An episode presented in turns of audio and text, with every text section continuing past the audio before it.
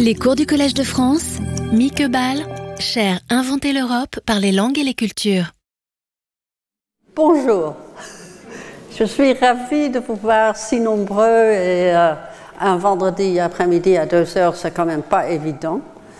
Et je suis donc euh, très, euh, très excitée de vous voir là et j'espère qu'on va s'amuser ensemble avec ce que j'ai à dire et à montrer. Je vais vous, parler de quelque chose qui est venu, euh, dont j'ai parlé un tout petit peu le 18 octobre à ma leçon inaugurale. J'ai parlé de l'Europe en termes de sémiosphère. Et je sais qu'il y a des gens dans cette salle qui trouvent que la sémiotique, c'est passé, ça n'a plus aucun sens. Je vais vous dire que si, ça a beaucoup de sens. En utilisant ce terme, qui pour certains a pu être plutôt obscur, du jargon, je voulais éviter deux pièges dans le discours sur l'Europe. Est-ce que vous m'entendez tous? Au fond aussi? Ok, très bien. Le premier piège, ce serait de définir et donc de fixer une région géographique, tandis que l'Union européenne est constamment en transformation avec de nouveaux membres, États membres, euh, candidats ou déjà acceptés, et d'autres qui s'en vont, encore d'autres qui sont détruits parce qu'un État impérialiste jaloux euh, refuse de les laisser entrer. Donc c'est en mouvement. Le deuxième piège, ce serait d'obéir trop strictement aux règles déterminées par les politiciens sous l'influence des pouvoirs, surtout économiques une surréglementation qui est le point le plus pénible de l'Union. Dans le cas de mon travail, initialement l'enseignement du français comme langue étrangère, ces règles sont utiles. Elles ont pour but de fixer la façon de prononcer et d'écrire les langues. Je leur dois beaucoup. Plus tard, je me suis orientée dans d'autres directions, toujours aussi plurielles mais j'ai sans cesse esquivé les règles dès qu'elles devenaient dogmatiques et limitantes, abrutissant la créativité de la pensée. Ainsi, je me suis trouvé être, à mon étonnement, vraiment c'était le jour où je me suis réveillée, j'étais complètement étonnée, une penseuse interdisciplinaire et une artiste intermédiale en même temps mon expérience de ce double être entre, dont je vais parler avec vous aujourd'hui, ça m'a étonné, c'était comme un coup sur la tête. Cela continuera, on continuera de parler de ça le, 14, le 4 novembre, quand je parlerai plus en détail de l'interdisciplinarité, et le 18 euh, novembre de l'intermédialité. Et dans les deux cas, il y aura un invité pour faire cette discussion, Jonathan Keller pour le, euh, le 4 et euh, Camini Velodi pour le 18. Plutôt que de fixer l'Europe comme région et comme ensemble de règles, pour cette chaire annuelle, on nous a invités à réfléchir à réfléchir sur l'invention de l'Europe, l'invention un renouvellement continu, et ce par les langues et les cultures. Bonjour Terry. L'ensemble ne se laisse pas fixer, et tant mieux. Le concept de sémiosphère permet d'évaluer et d'analyser les façons dont, dans le domaine nécessairement flou, infixable, dont les frontières sont des terrains de négociation plutôt que des lignes limites, et où la multiplicité des langues assiste et obstrue à la fois la communication, on réussit quand même à communiquer à l'aide d'autres signes ou de paroles, que d'autres signes que des paroles. Euh, euh, des, des, paroles correctement écrites et prononcées, des signes qui s'ajoutent à et ainsi transforment constamment le discours habituel. Et je veux parler de ça aujourd'hui. Le terme de signe se réfère à la combinaison de quelque chose de euh, perceptible et d'une idée, image ou même fantasme que cette perception nous invite à former mentalement. Et la perception se fait à travers une perspective qui du coup tend aussi à être plurielle, comme l'a argumenté récemment le philosophe Emmanuel Aloa, euh, dont vous voyez la couverture du livre ici à gauche. Invention ou inventivité et pluralisation vont bien ensemble à ce que ce nouveau livre de Aloha démontre. C'est un livre qui vaut la peine de consulter. C'est grâce à ces additions le contenu duquel la chair est appelée à réfléchir a pu être attribué aux penseurs et créateurs plutôt qu'aux politiciens et capitalistes. Comme le document qui décrit la chair le formule, les penseurs et créateurs, citation, vivent et approfondissent l'expérience européenne avec et à travers cette pluralité. Et ainsi, ils sont en état de travailler à la création inventive, intellectuelle et artistique d'une Europe dont la pluralité est la caractéristique la plus importante. Tout ça, je l'ai dit plus ou moins euh, dans ma leçon inaugurale. J'ai sous-titré le cours d'aujourd'hui Être entre, pour indiquer que non seulement nous vivons dans cette pluralité, mais que cette façon d'être ne peut se faire que entre, dans des relations et des connexions, plutôt que dans une rigidité qu'on a tendance à appeler identité un terme que je rejette pour des raisons que j'ai expliquées la dernière fois. C'est pourquoi j'avais adopté la préférence de l'historiographe Hayden White pour l'identification plutôt que de l'identité.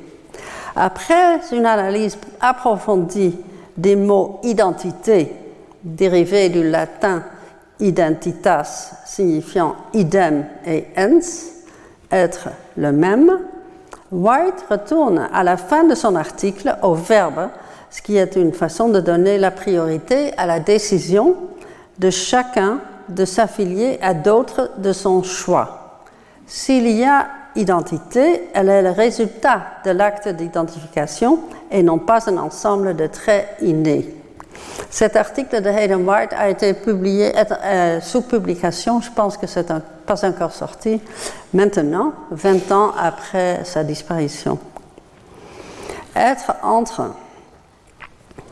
un mot inexistant contenant le trait d'union qui m'est si cher signifie une existence en mouvement, jamais fixée ou rigidement identifiée, ni jamais autonome, indépendante, isolée, indifférente. Selon un des penseurs européens le plus créatifs du XXe siècle, Gilles Deleuze, cette situation mouvementée produit et encourage une esthétique qu'il a appelée saharienne. Ces formes sont comme des collines de sable du Sahara en transformation et mouvement constant. On ne peut pas les fixer. Ce n'est pas pour dire que l'Europe ressemble physiquement, visuellement ou moralement un désert, mais que plutôt, grâce aux artistes et penseurs, l'esthétique et la pensée bougent et se rencontrent dans un univers de mobilité et de pluralité tout en constituant un ensemble. L'installation de l'artiste Janssens au Panthéon, dont je vous ai dit de ne pas la rater, c'est les derniers jours maintenant, euh, avec laquelle j'avais clôturé mon discours inaugural, en est un exemple parfait. Les deux références dans cette diapositive ici, que vous en donneront une réflexion claire et convaincante. Et parlant d'urgence, le thème de ce film que nous allons voir, l'installation de Janssens, est dans ces derniers jours. Et donc, euh, vous allez voir que cette boule-là, qui est la sphère de, Léon Foucault, bouge. Et ce mouvement est essentiel. Alors, je vais euh, parler d'un film que j'ai réalisé, comme j'avais annoncé, Et je concentre la réflexion d'aujourd'hui sur un court métrage de 31, 31 minutes qui sera projeté et commenté, j'espère par vous tous, dans la deuxième euh, période, après mon, discours, en tant que séminaire. Que ça dure une heure, une demi-heure, on verra bien. Hein, ça n'a pas à forcer. Outre sa durée limitée, il y a plusieurs raisons pour ce choix. Raisons qui sont pertinentes en vue du concept de sémiosphère comme le terrain vague où l'être entre peut avoir lieu. Le film a parlé en polonais. Vous connaissez? Moi non. C'est une langue que la plupart des Européens occidentaux ne comprendront pas. Moi non plus, pas un mot. Je ne peux même pas distinguer, je ne peux pas entendre la distinction entre les mots. Lorsque cette différence linguistique radicale se présente, il est intéressant d'essayer de comprendre ce qui reste d'accessible comme signe, au-delà des sous-titres, évidemment indispensables, mais pas suffisants. Et je vous préviens que les sous-titres dans la version que vous allez voir sont en anglais, parce que je n'ai pas réussi à faire une version convaincante avec des sous-titres français. Il y avait des problèmes de traduction, c'était pas, pas bien. Donc vous verrez que le verbe essayer se trouve être crucial dans l'interaction avec ce film. Et c'est pour ça que je le montre. Il souligne la modestie tout en représentant, en représentant l'être entre entre la non-compréhension et l'entendement, entre le film, ses sujets, acteurs et personnages, qui sont déjà entre, hein, comme personnages, et les regardeurs, dans le, terme de Veronica Janssens. Mais surtout, comme film, il est en fait deux fois double, dans son genre incertain et dans sa forme performative. Son genre bascule entre la fiction narrative et l'essai. Et son sujet ou contenu, l'objet de la préposition about, sur, équivalent du sur euh, en français, dans le sens que c'est un film sur un certain sujet, est ici double aussi. En outre, l'ambiguïté du mot anglais about, qui signifie non seulement sur, mais aussi euh, euh, en combinaison avec l'idée du temps, aussi une certaine impatience. Et ce sur about joue son propre rôle. Je voudrais déballer ces deux doublons pour démontrer la pertinence du concept de sémiosphère et surtout de l'attitude qu'il encourage, ainsi que pour analyser afin de mieux comprendre le genre de l'essai. C'est là, le, disons, le noyau d'aujourd'hui. Et donc, on fait appel à, notre philosophe euh, allemand Adorno. J'ouvre cette analyse à travers le fameux texte du philosophe Theodor Adorno, à qui j'emprunte le concept surprenant qu'il a donné comme titre à son, à son euh, texte, L'essai comme forme je ne pouvais pas croire qu'il était sérieux en disant ça, mais oui. Dans les deux cas, ce qui m'importe surtout est un plaidoyer pour la flexibilité des concepts et pensées que nous tendons à porter à l'analyse de l'art, la littérature et le cinéma.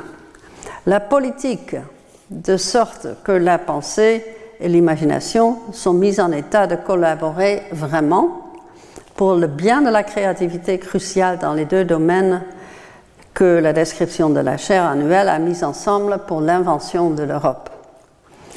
Le trait d'union est pour moi le symbole de la relation entre deux ou plusieurs positions, entités, individus, ou simplement mots ou choses, comme dans le cas des noms communs où l'adjectif précédé d'une préposition. Ce qui compte, c'est que les pôles ou unités sont en relation. L'indifférence ne participe pas. Dehors, indifférence. Ni l'identité totale. C'est pourquoi le trait d'union m'est précieux, indispensable pour unifier dans le respect de la différence.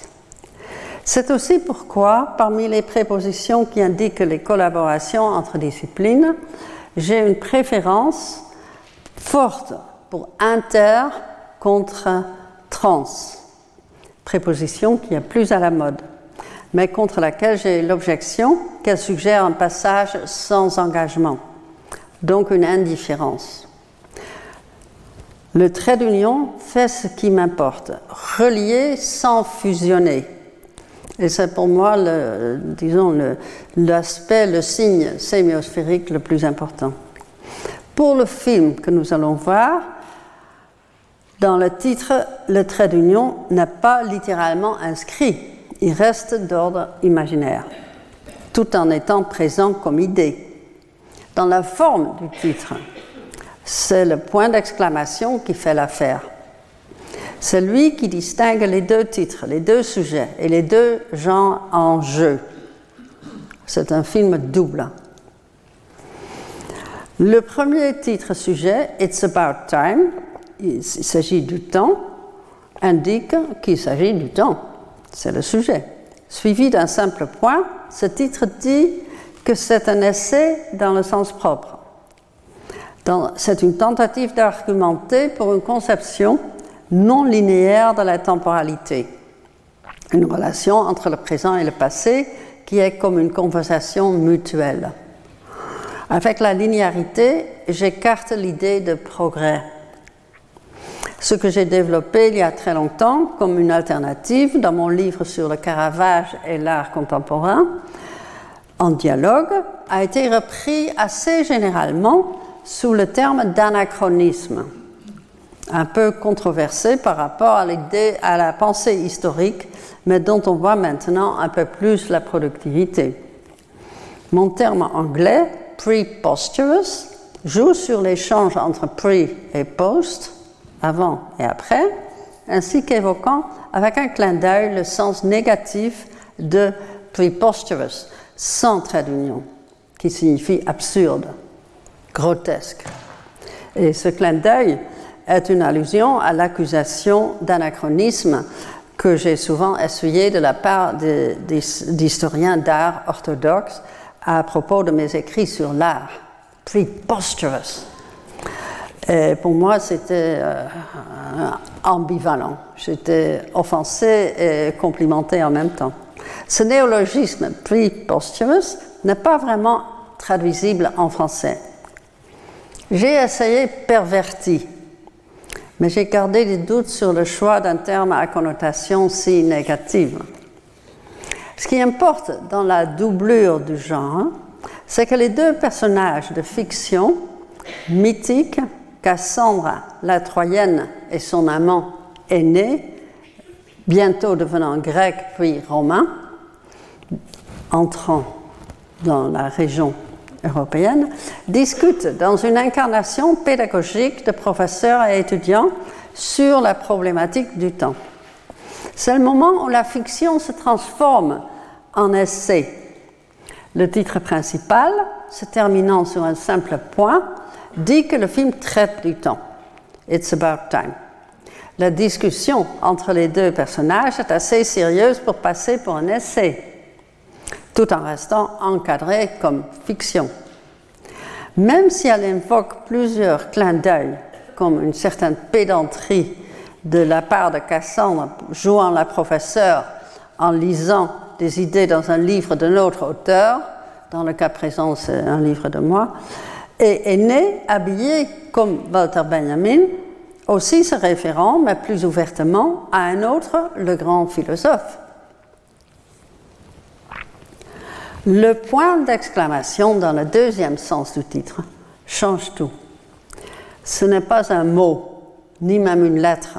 Il ne fait pas partie de l'alphabet, ni est-il un signifiant traînant avec lui un signifié dans la lignée de Saussure.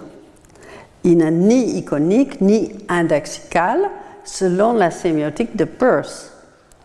On ne peut pas non plus le considérer comme un élément des systèmes secondaires modelants selon la sémiotique de Lotman, car il ne traduit pas du langage en texte artistique.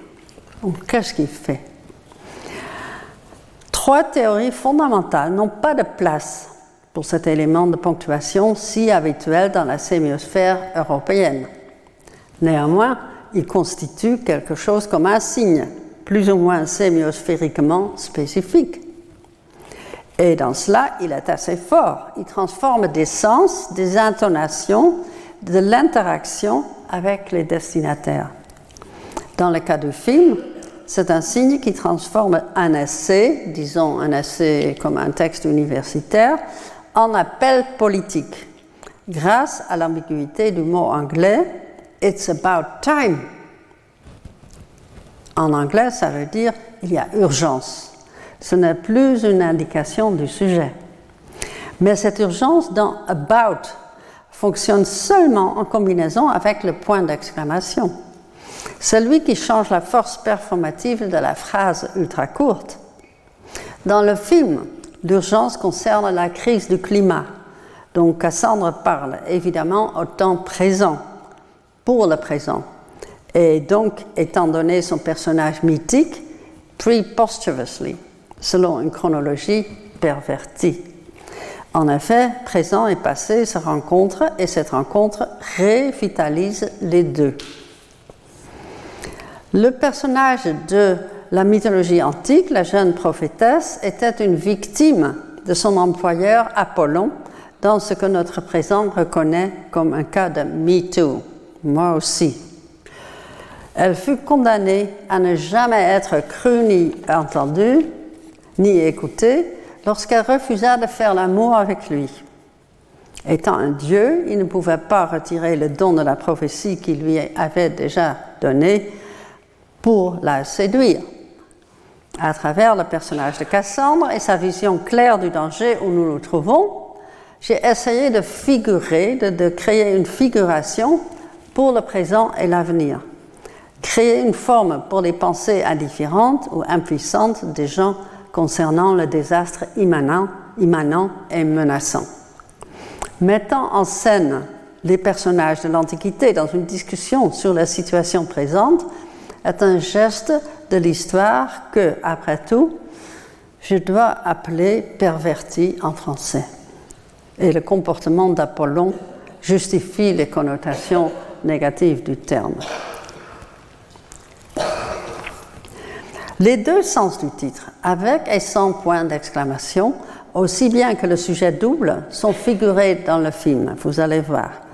Le concept de l'histoire pervertie a été personnifié dans une scène où Aîné incarne ou imite la figure de Jean-Baptiste dans le tableau du Caravage.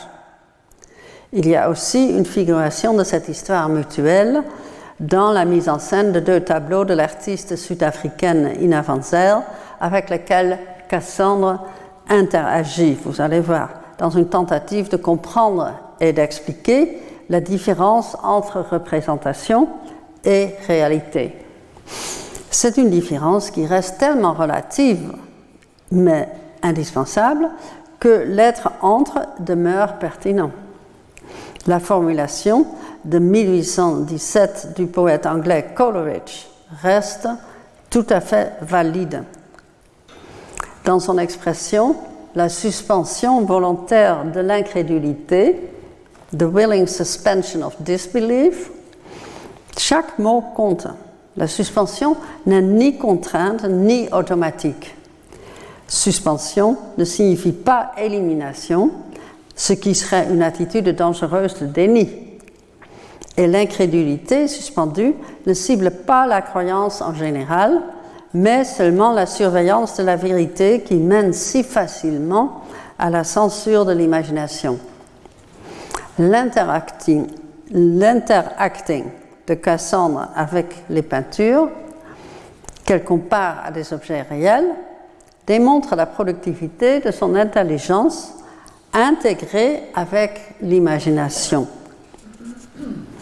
Évidemment, il y a beaucoup plus de théories contemporaines de la fiction, dont celui du monde, des mondes possibles. Je me sens assez proche de celle basée sur le jeu d'enfant. Moi, j'étais ceci. J'étais papa, j'étais maman euh, de Kendall Walton de 1989. 90. Je cite Coleridge à partir de sa formule anglaise parce que je trouve qu'avec sa, euh, sa brièveté, il a quand même un point euh, important. La réincarnation de Caravage par le personnage qui essaie de l'imiter va au-delà d'une simple, doublure de la juxtaposition de Caravage avec l'acteur imitant la pose de Jean-Baptiste dans l'image. L'acteur personnage dans le présent, personnage image de l'artiste du tournant du XVIIe siècle, et le personnage biblique mythique crée un être entre temporaire, tripolaire. L'image se transforme encore lorsqu'une peinture abstraite contemporaine de l'artiste américain David Reed glisse par-dessus de l'œuvre baroque. Et donc, on voit encore l'œuvre baroque, on voit les deux personnages et on voit cette œuvre euh, contemporaine.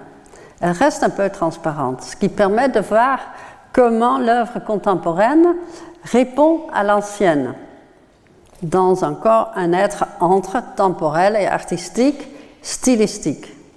L'urgence, dont le sujet du film euh, transformé en appel politique est exprimé plusieurs fois, surtout dans les citations du roman allemand Cassandra de Christa Wolf.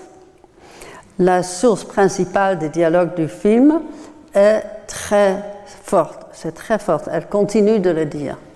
L'allusion au mythe antique, connu par la pièce Agamemnon d'Échille et évoquée dans l'Iliade d'Homère, relie ce travail à l'année précédente de cette chaire européenne, quand Alberto Manguel a parcouru avec perspicacité les sources mythiques de l'idée de l'Europe, et en les interprétant comme des métaphores. La métaphore, justement, est un exemple parfait de l'être entre. De même, comme nous le verrons, de l'essai. Le personnage mythique d'Aîné, chassé du monde plus ou moins asiatique de Cassandre, restera une figure métaphorique du réfugié dont on va parler encore dans ce cours, y compris comme source de l'Europe, surtout selon l'Énéide de Virgile. Alors, je veux parler un petit peu de l'essai, de l'essai comme essai. Essayer l'essai. Le double genre est une instance textuelle ou audiovisuelle de l'être entre. J'ai fait ce film en 2020, durant la première semaine de mars, juste avant le confinement Covid, à l'invitation de, de, la fameuse haute école de cinéma la Leonchilo National Film School à Łódź, en Pologne. Le laboratoire de médias narratifs de cette institution avait obtenu une subvention pour expérimenter avec le genre du film essai. Cela a permis au docteur Jakob Mikurda, que j'appelle aussi Kuba, comme tout le monde autour de lui, d'inviter quelques réalisateurs à essayer un film essai, à s'essayer au film essai. J'étais la première, donc je ne pouvais pas me replier sur des prédécesseurs, euh, ce qu'ils auraient accompli. Pire, je n'avais jamais réfléchi à la question de ce que ce genre pourrait être et faire. Quand j'exprimais mon étonnement de l'invitation, hein, je dis mais pourquoi vous m'invitez? Micourt a dit tout de suite mais tous vos films sont des films essais. Comment Il prononçait ça avec un point d'exclamation. J'ai vite compris que ce que j'avais appelé des documentaires expérimentaux et des fictions théoriques, c'était les deux genres que j'avais essayé de, de travailler, que j'avais réalisé jusque-là, pourraient servir effectivement de guide dans ma recherche du genre. Si c'est un genre en effet. Ou est-ce plutôt une approche ou la caractérisation d'un contenu spécifique, un contenu spécifique qui différencie un tel film du documentaire et de la fiction? C'était des questions qui, qui, qui montaient. L'expression être entre servira ici aussi. Je me rappelais qu'à l'école, à l'école euh, secondaire. L'essai était simplement défini comme non narratif ou pas un récit. Simplement, oui, mais trop vaguement, car les définitions négatives sont vagues, par définition, on peut dire. Elles couvrent tout, car les définitions euh, sont tout sauf cette chose qu'elles ne sont pas. En plus, j'ai une résistance forte contre la pensée dualiste, de même qu'un intérêt passionné pour la narrativité, qui ne m'a jamais quitté. En outre, les essais contiennent très souvent des exemples développés qui sont narratifs, comme des mini-récits, ce qui invalide la négativité de la définition d'une autre façon encore. Donc cette façon de caractériser l'essai n'avait rien de persuasif. Et dès l'école euh, euh, secondaire, je, comprenais ça et je résistais. Au lieu d'y adhérer, après l'invitation de Cuba, j'ai commencé à réfléchir comment l'essai, pour anticiper l'essai comme forme selon Adorno, pouvait aider à comprendre des nuances qui pour moi sont importantes dans l'analyse et la création culturelle. Et en plus de ce titre énigmatique, j'ai laissé comme forme, comme le dit Adorno, l'essai d'Adorno sur l'essai, je trouvais étonnant et très stimulant que le philosophe ouvre les deux volumes. En anglais, ce sont deux volumes, en français, c'est un, petit volume, mais euh, très petit, euh, sur la littérature, avec l'essai, moins comme genre que comme forme. Il lui donne donc une place d'honneur dans la littérature, même si son essai sur l'essai ne spécifie pas vraiment la forme en tant que telle, le geste de le placer en tête du volume souligne son importance selon l'auteur. Il me semble utile de prendre le terme si connu comme étiquette d'un genre dans son sens littéral. Essai veut dire tentative, avec le verbe essayer. L'enjeu est important car l'essai oblige à penser la complexité, comme Adorno l'écrit, face au convenu de l'intelligibilité, de l'idée de vérité comme ensemble des faits, l'essai oblige à penser dès les premiers pas dans sa vraie complexité. Il apporte un correctif à cette idée bornée et simpliste qui s'allie à tous les coups à la ratio vulgaire. C'est lui qui le dit, hein, pas moi. Laissez approfondir l'interprétation des concepts, si important pour l'être entre de la pensée et de l'art. En rapport avec la pluralité des langues européennes dont j'ai parlé dans ma leçon inaugurale, le passage suivant, avec sa métaphore illuminante, me semble crucial. Il me rappelle mon propre apprentissage, avec la pratique de la lecture comme le meilleur moyen de sortir du monolinguisme, quand j'ai commencé à apprendre le français. Je cite ce qui pourrait le mieux se comparer. Oh, j'ai dû. Oui. Ce qui pourrait le mieux se comparer avec la manière dont l'essai s'approprie les concepts, c'est le comportement de quelqu'un qui se trouverait en pays étranger obligé de parler la langue de ce pays au lieu de se débrouiller pour la reconstituer de manière scolaire à partir d'éléments. Il va lire sans dictionnaire. Quand il aura vu 30 fois le même mot, dans, le même, dans un contexte à chaque fois différent, il sera, se sera mieux assuré de son sens que s'il avait vérifié dans la liste des différentes significations qui en général, sont trop étroites en regard des variations dues au contexte et trop vagues en, en regard des nuances singulières que le contexte fonde dans chaque cas particulier. Et je trouve que ce passage, c'est la leçon pour l'apprentissage d'une langue étrangère. On voit aisément comment cette expérience devient un voyage stage, comme je l'ai appelé la dernière fois. Cette personne est en relation entre ce qui, au début, lui est étranger, mais ça incite justement à la relation. Pour rappeler l'essai de François Julien, le sinologue que j'ai cité la dernière fois, l'écart devient un vis-à-vis. Non seulement Adorno explore les aspects possibles de l'essai, mais il a consacré une grande partie de son article essai à essayer de remplir les écarts dans le sens d'éloignement que la pensée dualiste a creusé. Pour caractériser son style et ton euh, philosophique, je cite un passage qui forme un mini-essai en soi. Sans même l'exprimer, il tient compte de la non-identité de la conscience.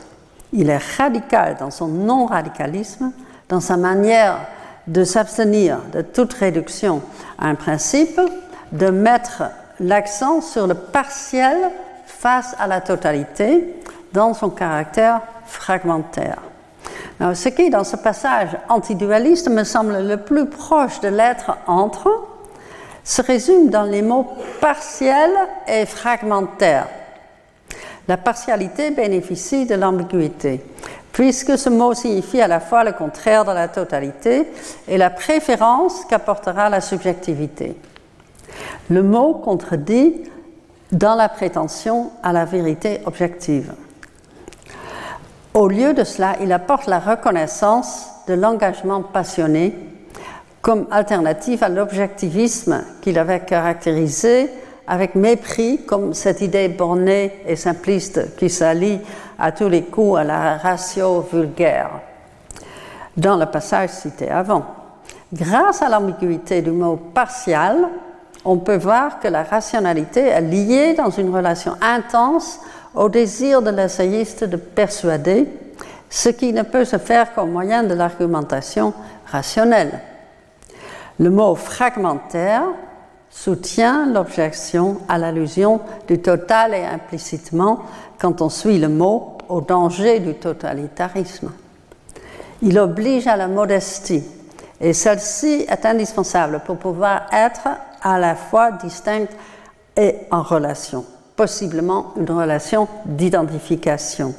Et cet autre avec qui, à cet autre avec qui on peut être entre. Comme un petit détour par le trilinguisme dont Abraham de Swan et Amin Malouf se sont fait les porte-paroles fois, comme j'ai expliqué le 18 octobre, il me semble utile de rappeler que le mot qui traduit le participe présent essayant littéralement en anglais comme trying signifie dans cette langue utile aussi difficile, presque impossible, épuisant. It's trying. C'est juste un petit rappel que l'essai difficile n'est pas un genre pour les paresseux. Le mot inclut la modestie. Essayer à tâtons, même en pataugeant, comprend l'aveu qu'on n'est pas maître, donc pas autonome. Cette modestie reconnaît que rien n'est parfait, ni parfait, ni fini, ni fait seul. Faire quelque chose est social et collectif. Cela a aussi une conséquence temporelle puisque essayer exprime aussi l'idée que ce qu'on fait, ni les pensées, idées, ni les œuvres d'art ou les films ne sont jamais finis. Ils sont en progrès et en devenir, comme Deleuze le dirait car on ne finit jamais d'essayer. Comme par coïncidence, un de mes films que Mikurda considérait comme film essai, Reasonable Doubt, Scenes from Two Lives, Le doute raisonnable, des scènes de deux vies, de 2016. C'est un film sur René Descartes, ici à gauche, et la reine Christina de Suède, à droite, a comme sujet est sur justement l'activité de pensée et les idées qui en résultent, les aspects sociaux, collectifs, performatifs à la fois du processus et des idées résultantes. Selon le côté essai de ce film, penser même est provisoire, donc se fait sur le mode de l'essai. Aussi important pour comprendre l'essai que la modestie du provisoire, du partiel et de l'effort est la réalisation de la mutualité, la réciprocité, la réversibilité. En d'autres mots, le dialogue plutôt que le monologue. Que l'essayiste soit seul ou en compagnie quand elle est immergée dans l'activité d'essayer, elle est déjà réagissant à des idées d'autrui qui l'entourent. Un essai est toujours bilatéral. L'essayiste est très probablement convaincu de ce qu'il veut dire quand il se lance dans la rédaction d'un essai. Mais comme rien ne peut se faire dans l'isolement, même assis dans un bureau en face d'un ordinateur, on est intellectuellement, mentalement et imaginairement entouré d'autres idées et leurs auteurs. La personne essayante a nécessairement une attitude de réaction à l'appel et à la contribution d'autres gens au sujet de l'essai sur le point ou en train de se faire et à l'argument de l'essayiste. C'est la nature dialogique de la pensée et de l'essayage qui suit. J'invoque le roman Cassandra de Christophe avec quelques citations qui démontrent ce dialogisme. Et ceci compte non seulement pour les autres directement ou indirectement impliqués quand on pense, mais aussi pour ce que dans notre tendance au binarisme, dans la façon dont nous pensons et voyons le monde, nous considérons trop facilement comme l'objet. Quand il y a sujet, il y a objet. Dans mon travail sur l'art visuel, j'ai souvent plaidé pour une oreille et un œil ouverts pour ce que l'objet pourrait avoir à dire à son tour. Selon cette idée, j'ai proposé un de mes slogans académiques que j'ai tendance à proposer, l'objet répond. Par cette mini-phrase, j'ai voulu dire que l'objet doit avoir l'occasion de répondre, de résister à une interprétation que le sujet, le penseur universitaire, propose. Et cette occasion de répondre peut être créée par une procédure très simple.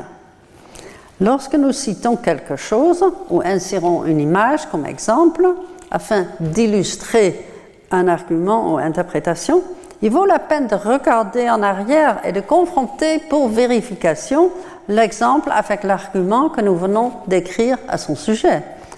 Est-ce que c'est vraiment ça que dit cet exemple? Et souvent, tout ne correspond pas parfaitement. Et tant mieux. En réfléchissant à cette non-correspondance partielle, nous apprenons plus sur l'objet. Nous sommes en interaction avec lui. C'est très important, je pense, dans notre enseignement.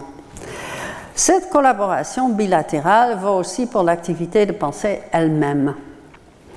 La formulation la plus efficace de cette idée que je connais a été proposée par le psychanalyste Christopher Bollas, qui a écrit une de ces phrases qui sont devenues une ligne directrice durable pour moi.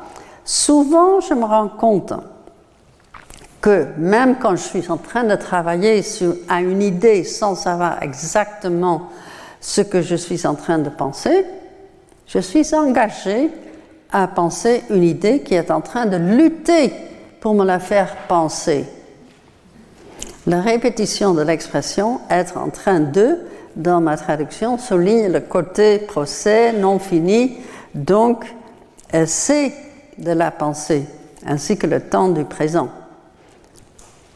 La phrase de Bolas exprime la modestie qui caractérise l'essai, puisque l'auteur avoue qu'il ne sait pas exactement ce qu'il est occupé à penser, mais il pense. Mais aussi, il qualifie la pensée en devenir comme intensive, engagée et vitale, vivante. Ce qui est le plus important, l'idée que Bolas s'efforce à penser collabore avec lui. L'auteur et son objet, l'idée sur laquelle il travaille, le font ensemble. Ils sont dans un état d'être entre. L'idée souhaite d'être pensée. Elle lutte même pour obtenir le statut d'idée. Kaja Silverman, analyse du cinéma et de la photographie, offre une formulation assez semblable. J'étais étonnée de voir la similitude dans sa théorie de l'image, du souvenir ou comme mémoire quand elle écrit, si en essayant de donner du sens à cette description étrange des souvenirs inconscients, je n'arrive pas à éviter de leur attribuer le statut de sujet, c'est parce que la subjectivité elle-même n'est dans son sens le plus profond rien d'autre qu'une constellation de souvenirs visuels qui est en train de lutter pour acquérir, lutter, hein, pour acquérir une forme perceptible.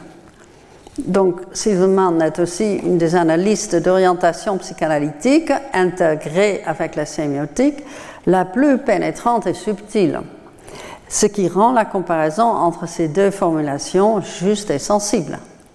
Cette lutte n'est pas seulement bilatérale, étant donné que l'auteur Bolas, aussi bien que l'idée en devenir, sont en relation avec beaucoup d'autres êtres, en jeu et choses, la lutte doit être multiple.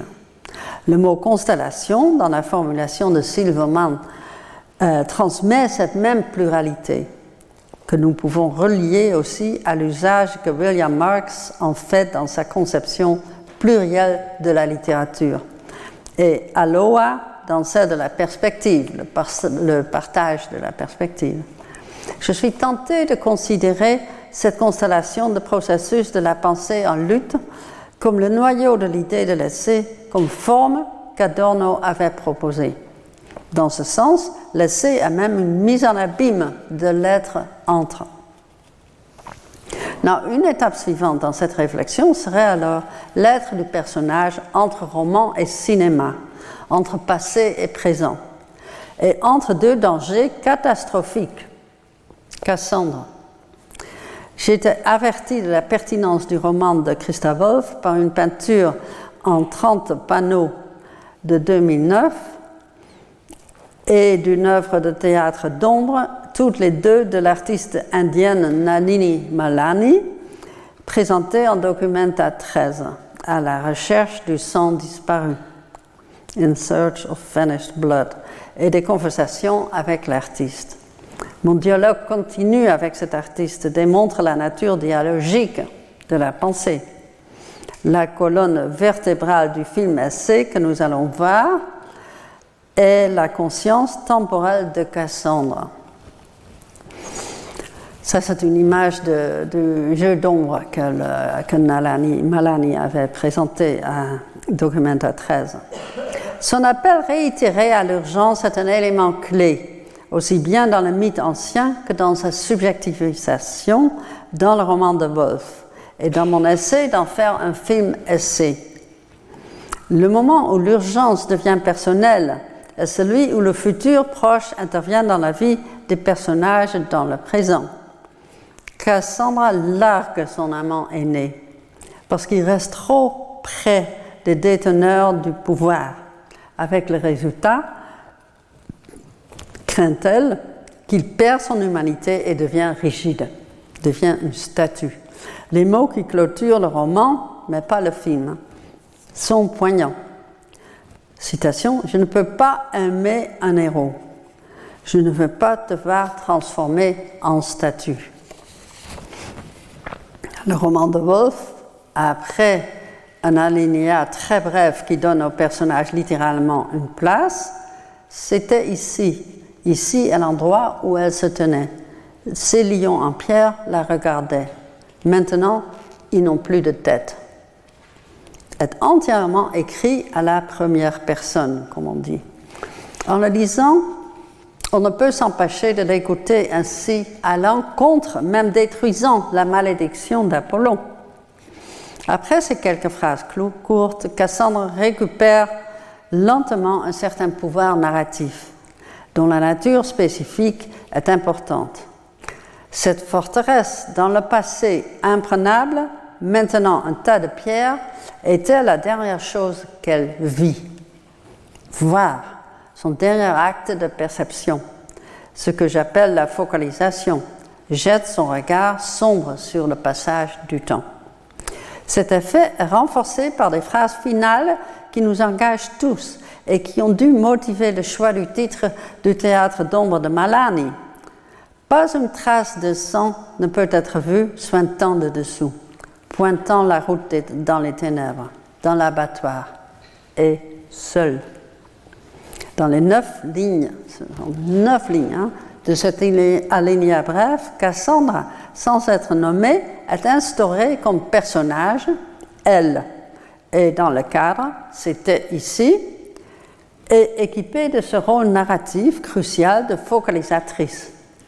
La voix passive et l'expression négative, pas une trace de sang ne peut être vue, indiquent que nous, lecteurs, écouteurs, co-focalisateurs, regardeurs, dirait Janssens, sommes aussi impuissantes qu'elle.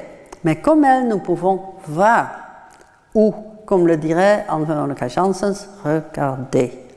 Cette clause finale met en avant le sort de cette jeune femme, la mort par la même violence que nous acceptons comme normale quand elle s'applique aux animaux, abattoirs, et dans la solitude. On est confronté à la mort dans une solitude radicale.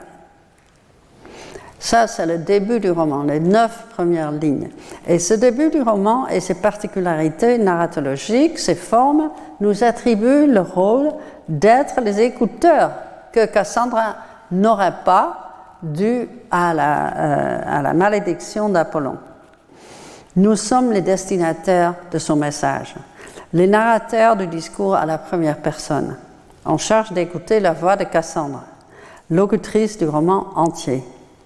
Cette forme du roman dit que l'art, la littérature ne sont pas un luxe inutile économiquement et politiquement superflu, juste une façon de passer le temps. Au contraire, nous devons apprendre, non sur l'art, mais par l'art.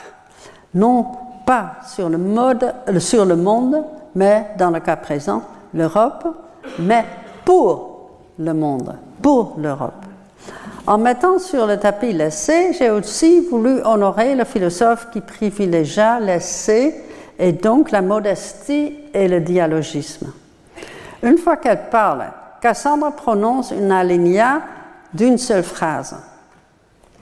Citation En suivant l'histoire, je fais mon chemin vers la mort. Keeping step with the story, I make my way into death, dit la euh, traduction euh, anglaise. Et quand elle dit un peu plus loin, j'ai continué à vivre afin de voir, elle exprime l'importance du témoignage. Témoigner n'a pas seulement cette forme spéciale, socialement pertinente de focaliser, mais l'exercice de fonctionner comme la deuxième personne, une condition totalement indispensable pour la vie. Cette fonction, qui a été théorisée en linguistique et en psychanalyse et d'autres domaines, a été explorée brillamment par la philosophe féministe canadienne Lorraine Code dans une proposition très convaincante pour une épistémologie juste. Ce que Cassandre voit dans sa fonction de maîtresse focalisatrice est l'horreur à venir, elle est capable de voir le futur. Et dans son acte de voir, elle se rend compte de la force, aussi bien de la problématique du temps. Car c'était, c'est une expérience quand je vois, quand je vis. Vie est le résultat de cette heure de notre destruction. Le temps s'arrête. Je ne souhaiterais pas cela pour personne. Cette temporalité et l'urgence d'écouter la prédiction, la prophétie de la destruction, Cassandre énonce, doivent être entrelacées avec la focalisation testimoniale, voir avec elle. Et cela donne à ce roman la pertinence pour aujourd'hui. Voir, non, regarder, et ce, non pas dans une fascination voyeuriste, comme Adorno nous avait prévenu après l'Holocauste, sa caution n'est pas une censure iconophobe, mais un appel à déployer notre capacité d'empathie. Cassandre objecte à la guerre et à l'héroïsme qu'elle exige, et en conséquence, elle est expulsée de la maison de son père. Aujourd'hui, nous voyons comment la guerre et d'autres formes de violence, ainsi que la négligence de la bombe à retardement qu'est la destruction de la planète, déjà allumée, sévissent. Si seulement nous écoutons Cassandra et assumons l'existence des Européens multiples en termes d'être entre. J'ai voulu montrer, vous montrer ce film pour beaucoup de raisons différentes, et j'en ai mentionné quelques-unes au début. Une d'elles est que je n'ai pas encore mentionné, et euh, une d'elles que je n'ai pas encore mentionné expressément, concerne la relation d'être entre de la littérature avec le cinéma et vice-versa. Oui, cette relation aussi va dans les deux directions. Ce film n'est pas une adaptation, comme on appelle trop souvent les films faits d'après des romans. Au cours de cette année, je montrerai et je parlerai sur quelques autres films placés à tort dans cette catégorie d'adaptation. Le 2 décembre, je parlerai de notre film Madame B, fait comme une réaction, réponse, discussion avec le roman de Flaubert. Le 9 décembre, je présenterai quelques épisodes de l'installation Don Quichotte, Triste figure, et la raison pour laquelle un long métrage sur ce sujet aurait été une trahison déplorable du roman de Cervantes. Et le 6 janvier, on aura l'occasion de parler d'un film fait en relation avec l'auteur du livre, la fiction théorique Mère folle de la psychanalyste parisienne Françoise Davanne. Dans tous ces cas, et entre les deux, il y a d'autres séminaires, hein, dans tous ces cas, y compris donc dans le cas présent, il vaut mieux considérer le film comme une réponse, une tentative essai de dialogue avec le roman. Je veux suggérer que vous regardez le film dans votre rôle de narrateur, témoin, regardeur, en réfléchissant comment la voix de Cassandre, restée muette dans l'histoire, le mythe, dans ses formes antiques chez Échille et Homère et d'autres, se fait ici entendre, rendant l'écoute engagée, testimoniale, inévitable. Et aussi inévitables sont la perception et l'interprétation anachronique selon ma conception de l'histoire pervertie.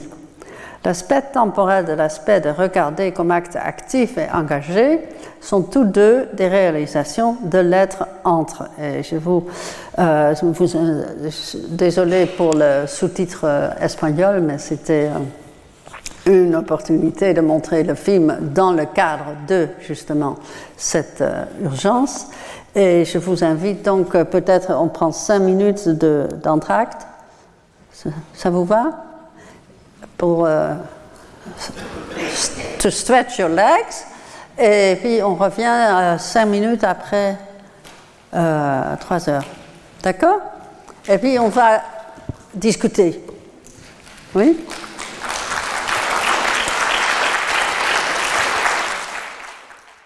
Retrouvez tous les contenus du Collège de France sur www.colège-2-france.fr.